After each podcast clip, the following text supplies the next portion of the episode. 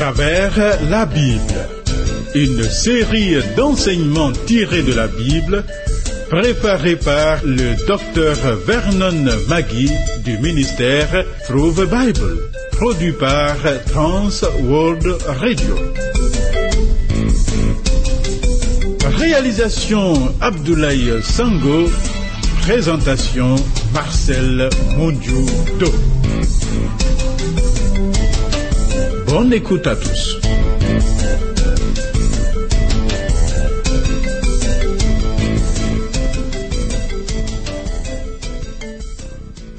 Devant des situations troubles, tu nous délivres de l'angoisse et avec assurance, tu conduis ton peuple dans la quiétude et le droit.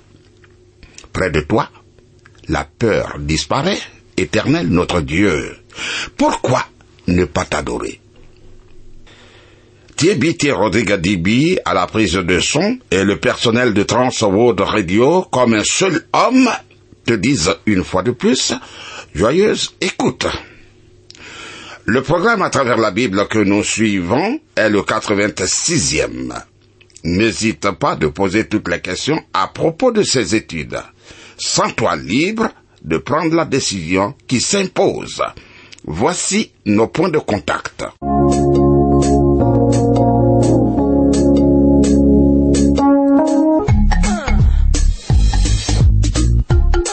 À travers la Bible. À travers la Bible sur TWR. Vos commentaires et vos réflexions nous intéressent. Écrivez-nous à l'adresse suivante à travers la Bible 06 BP 21 31 Abidjan 06 Côte d'Ivoire. Téléphone 22 49 03 01. Email twr 21 31 yahoo.fr. Site www.twrafrica.org.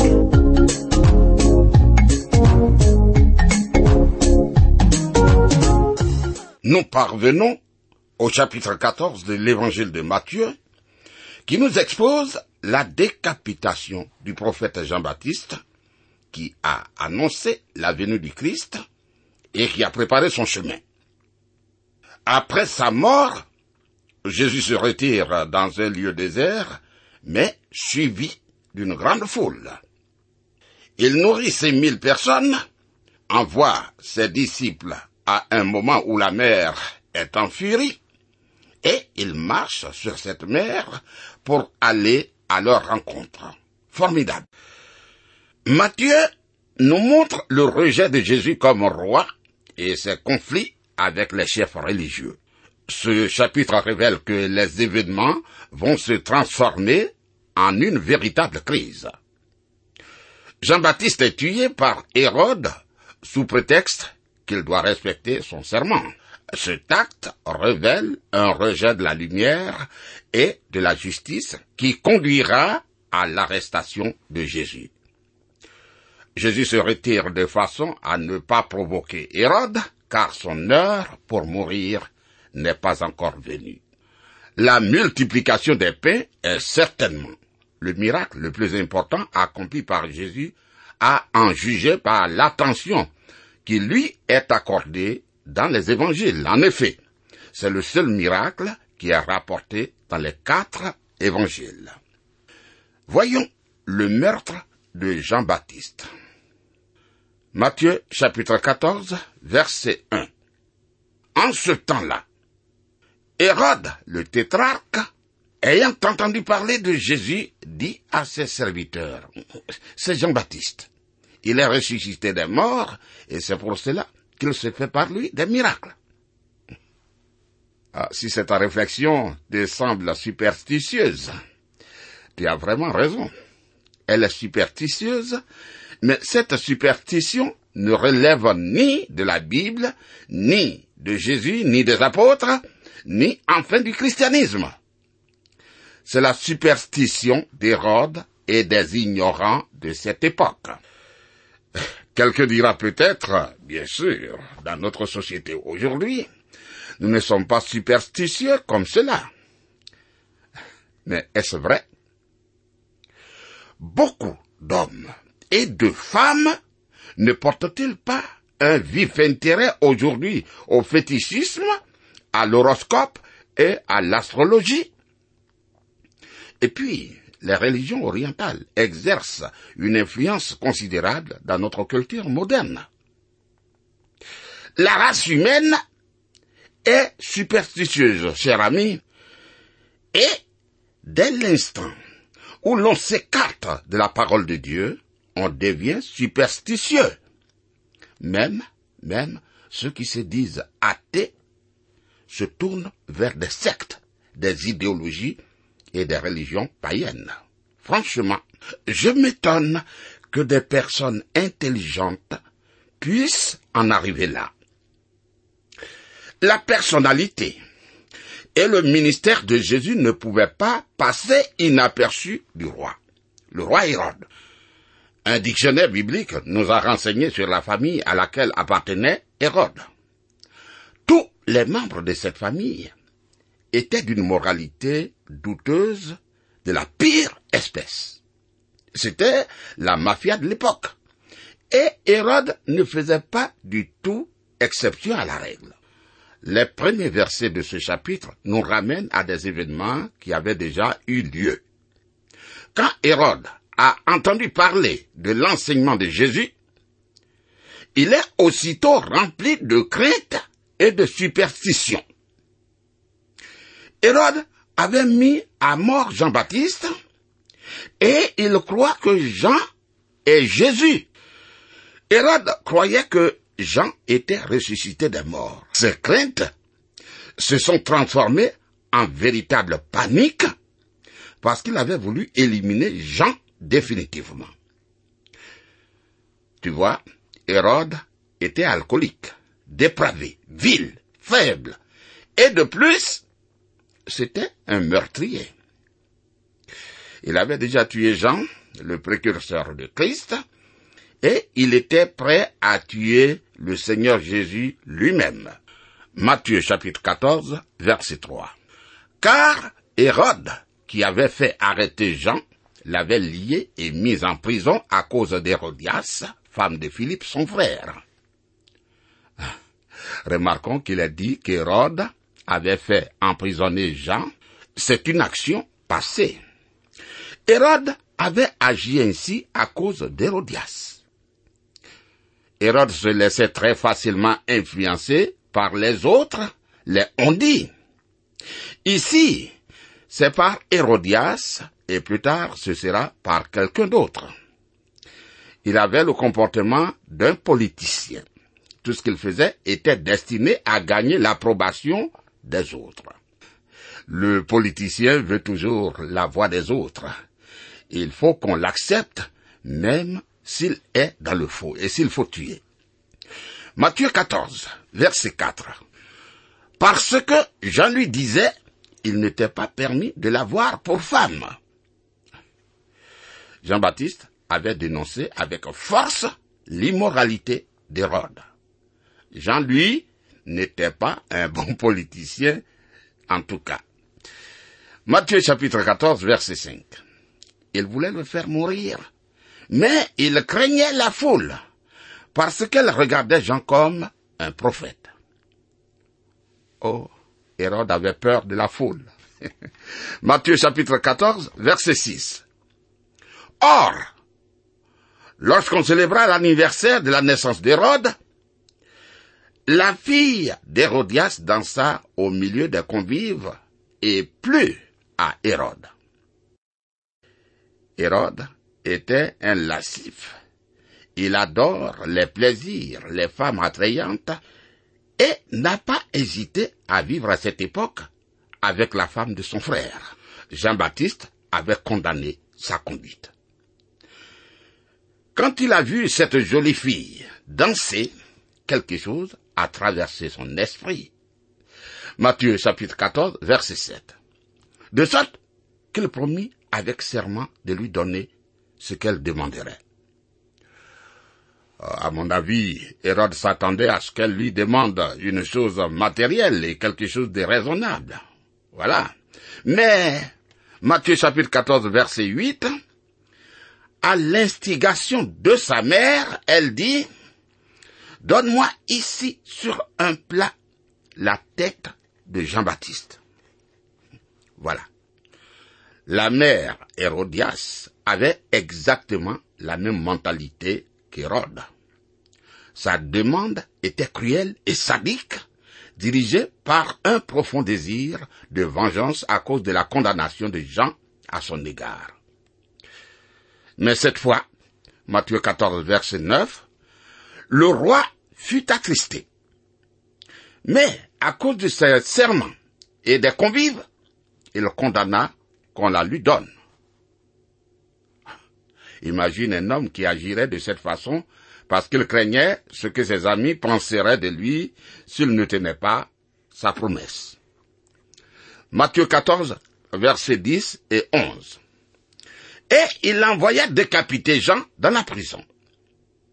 Sa tête fut apportée sur un plat et donnée à la jeune fille qui la porta à sa mère.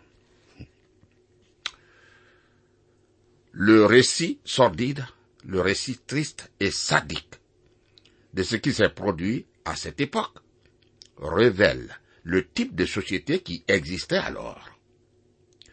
Jean-Baptiste a été décapité et sa tête a été offerte sur un plat à la danseuse. Oh, la nature humaine n'a pas beaucoup changé, ami. La luxure et le meurtre font partie encore aujourd'hui de la société contemporaine.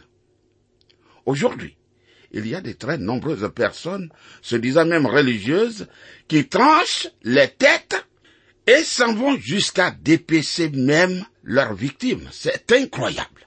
Matthieu chapitre 14 verset 12.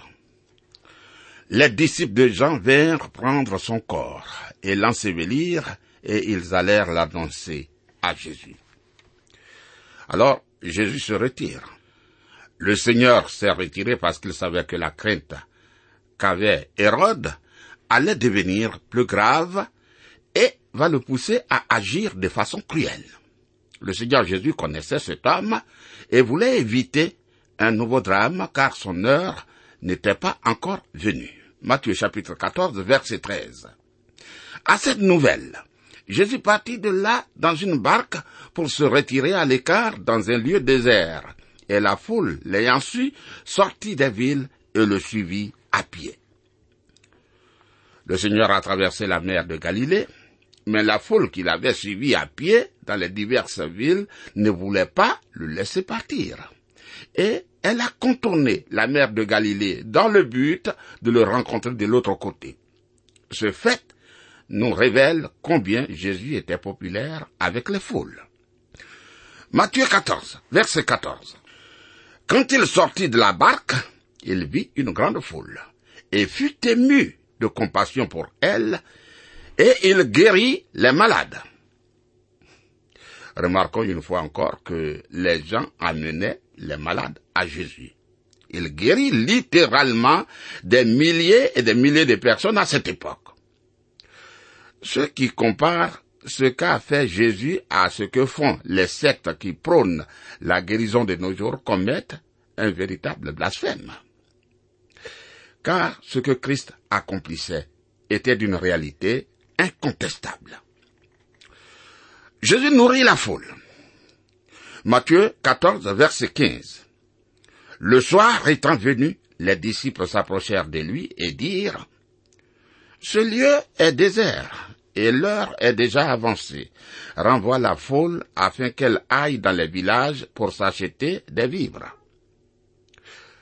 remarquons que les disciples essaient de conseiller Jésus sur la marche à suivre, à savoir renvoyer les gens dans les différents villages alentours. Matthieu chapitre 14 verset 16. Jésus leur répondit, Ils n'ont pas besoin de s'en aller. Donnez-leur vous-même à manger. Le miracle de la multiplication des pains est rapporté dans les quatre évangiles. Pour cette seule raison, il s'agit d'un miracle important. C'était comme si les disciples s'étaient autorisés à dicter au Seigneur Jésus ce qu'il devait faire. Mais il leur dit, il leur dit, ils n'ont pas besoin de s'en aller. Donne-leur vous-même à manger. C'était un ordre important à réaliser. Matthieu 14, verset 17. Mais ils lui dirent, nous n'avons ici que cinq pains et deux poissons. Bon, avoir seulement cinq pains et deux poissons symbolise parfois l'état de l'Église aujourd'hui. Actuellement, on dit qu'il faut renvoyer la foule et qu'il existe des moyens non spirituels de répondre à leurs besoins. Nous les voyons auprès des psychiatres pour y recevoir une aide ou auprès du gouvernement pour recevoir une aide matérielle. Or, nous ne réalisons pas que les solutions aujourd'hui ne se trouvent ni dans le gouvernement, ni dans l'imagination des hommes, mais en Dieu. Nous, nous avons du pain spirituel à leur offrir, même si ce n'est que cinq pains et deux poissons. Par contre, nous manquons la puissance du Seigneur. Oh, si seulement nous disposions de cette puissance, nous n'aurions pas à renvoyer la foule. Matthieu 14, verset 18. Et il dit, apportez-les-moi. Ah, j'aime cette réponse. Il est le Seigneur. Il nous dit, apportez-moi ce que vous avez. Ce n'est pas ce que nous avons qui compte pour lui, mais ce que nous lui remettons. La question qui se pose est la suivante.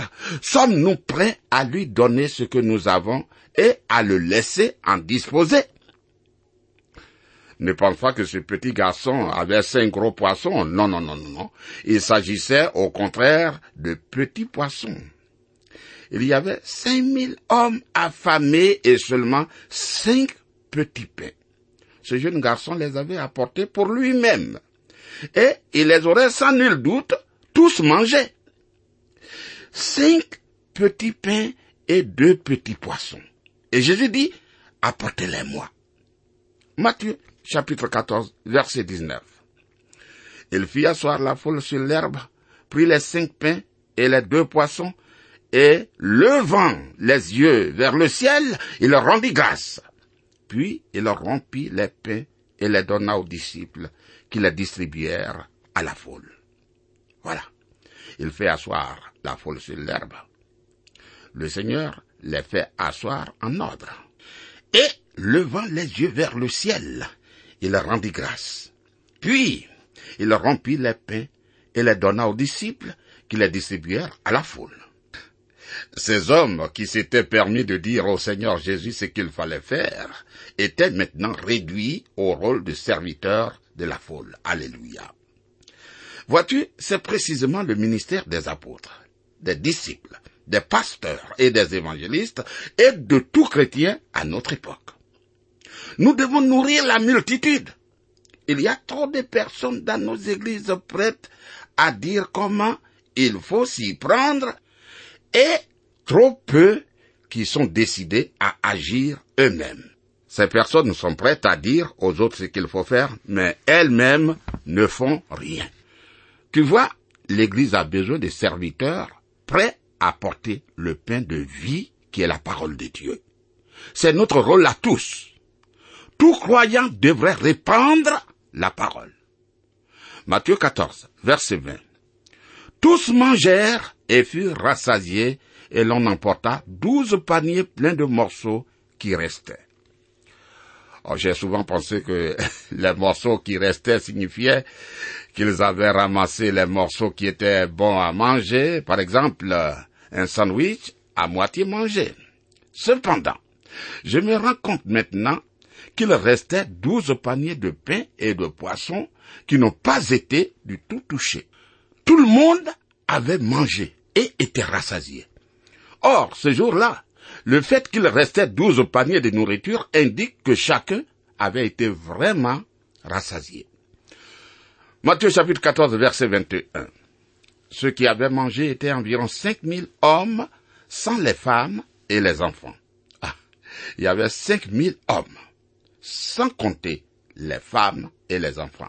Ainsi, le Seigneur a nourri probablement au moins quinze mille personnes en ces jours si on compte une femme et un enfant pour chaque homme.